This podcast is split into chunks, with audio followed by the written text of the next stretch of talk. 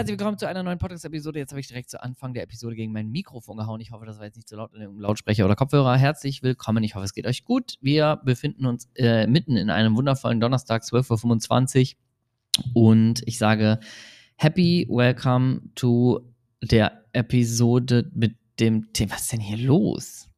Heute komme ich irgendwie, ich komme nicht rein gerade. Ähm, ich habe ein Thema mitgebracht, richtig geiles Thema, und zwar beschäftigt sein versus Handeln. Habe ich gerade im äh, Buch Die 1%-Methode gelesen.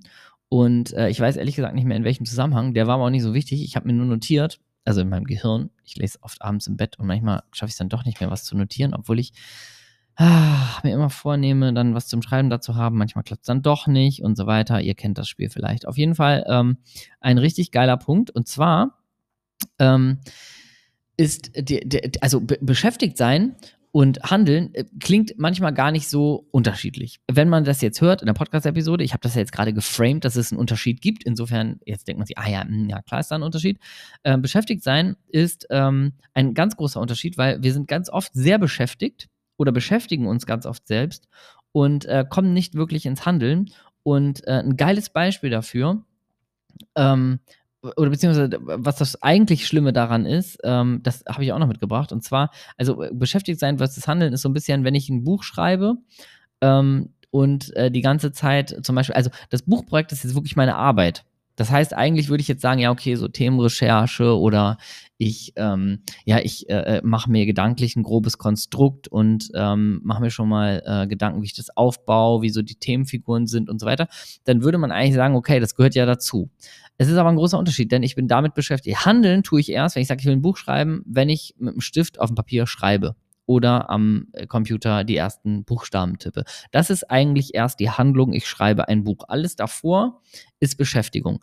Ja, es ist total oft auch wichtig, beschäftigt zu sein mit diesen Dingen. Also ohne Beschäftigung, wir könnten ja nicht einfach blanko losschreiben, dann wird es, äh, also beim Thema Buch ist es jetzt vielleicht ein bisschen äh, schwierig dann zu denken, dass das dann der Erfolg wird, wenn man sich auf gar nichts vorbereitet. Deswegen gibt es ähm, Beschäftigungen, die natürlich durchaus sinnvoll sind, bezogen auf dieses Endprodukt. Ähm, Oftmals sind wir aber beschäftigt, obwohl wir eigentlich handeln sollten.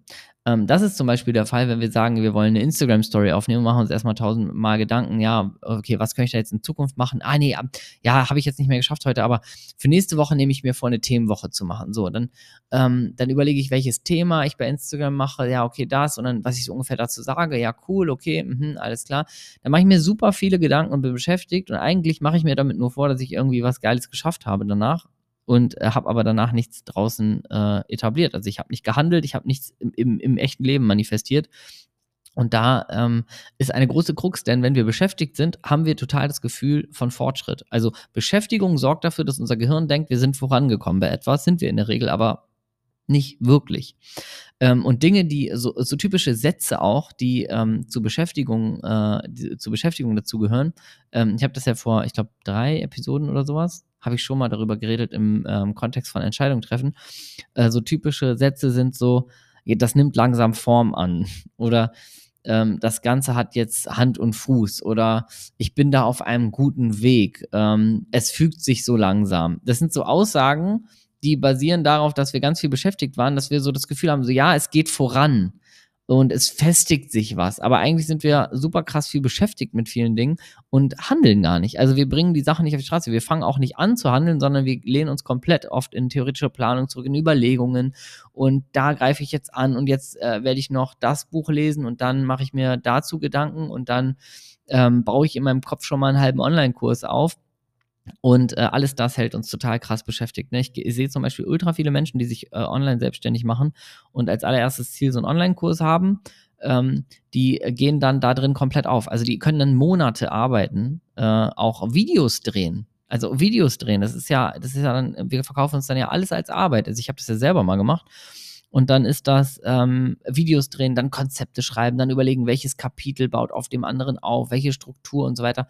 Monatelang verschanzen sich Leute dann ähm, und äh, bringen eigentlich außen nichts zustande. Also es fließt kein Geld, es gibt keine Kunden, es gibt keine direkte Interaktion mit Kunden, sondern es ist so ein komplettes Beschäftigtsein in der eigenen Bubble.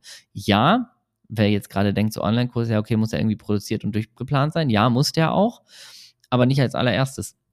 Also um mal in diesem äh, Business-Beispiel zu sein, wenn du nicht mindestens, keine Ahnung, äh, ich, ich sag mal so 5000 Euro Umsatz machst oder mit zehn echten Menschen arbeitest, eins zu eins in der echten Begleitung, dann brauchst du auch keinen Online-Kurs aufnehmen. Das kommt alles danach, äh, weil erstmal geht es darum, ähm, die Zielgruppe in der persönlichen Arbeit richtig kennenzulernen und nicht nur theoretisch kennenzulernen, so wie einem irgendein Online-Business-Guru sagt, so, da, so findest du die Nische und dann machst du da einen Kurs zu und tschüss.